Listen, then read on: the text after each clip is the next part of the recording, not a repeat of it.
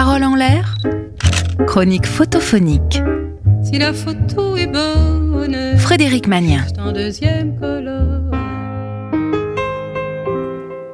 Bonjour et bienvenue dans la chronique photophonique. Aujourd'hui, nous regardons une photo de Yann Lequelec. Si le noir est une couleur, alors c'est une photo en couleur. Comme tous les mercredis, fermons les yeux et regardons. Une photo donc noire. Absolument noire. C'est la nuit, absolument la nuit. Avec un appareil ancien, il aurait fallu beaucoup de patience et un temps de pause interminable pour que la lumière du paysage daigne laisser une faible trace sur la pellicule. Ce n'est pas la nuit paisible, celle dans laquelle on s'endort en paix. C'est une nuit, comment dire, suspendue, en attente. Va-t-il se passer quelque chose? Un orage est passé ou un orage va arriver? La partie supérieure de l'image est occupée par le ciel. Même par des nuits paisibles, on n'est jamais tout à fait en sécurité. Ce n'est pas notre élément, à part quelques nyctalopes. Sur la gauche, le pignon d'une maison, plus noir que noir.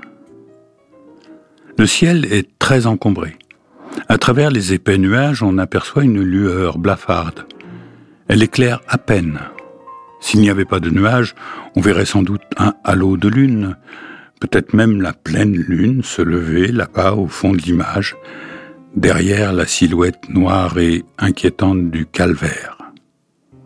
L'objet le plus visible, au centre de la photo, en contre-jour, enfin, en contre-nuit. Mais si jamais une trouée laissait entrevoir la pleine lune, ce serait certainement pour sonner l'heure des loups-garous. C'est ça, c'est ce calvaire qui crée le malaise. Une apparition fantomatique, haut, si haut qu'on pourrait le prendre pour un gibet. Frères humains, qui après nous vivez, n'ayez contre nous les cœurs endurcis, car ce pitié.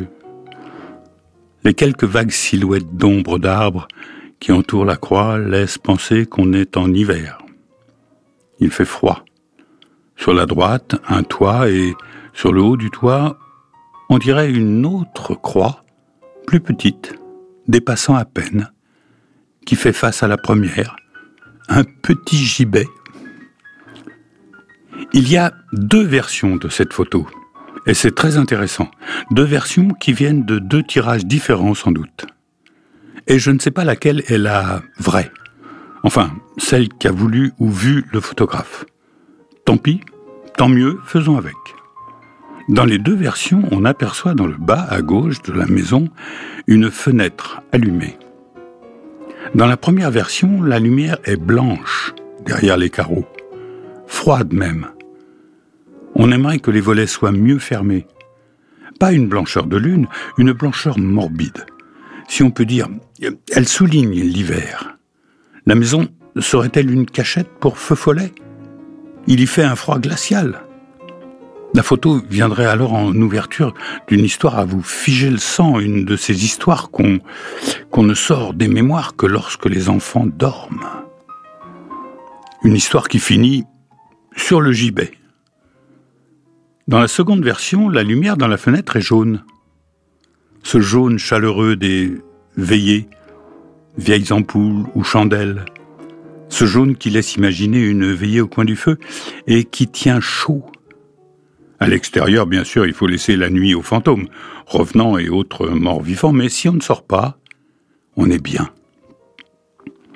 Rassurez-vous, la photo n'est pas un film, et tout ce qui peut advenir adviendra dans notre imagination, et la photo alors pourra être un lieu de rencontre avec les défunts ou le début d'un film d'horreur. Cela ne dépendra que de nous. Voilà. Si vous voyez encore tout en noir, c'est que vous n'avez pas rouvert les yeux. C'était une photo de Yann Lequelec. Vous pouvez la voir sur le podcast de l'émission, sur le site de la radio, ainsi que les coordonnées du photographe. Bonne semaine et à mercredi prochain sur Sun. Réécoutez cette chronique sur le site et l'appli de Sun.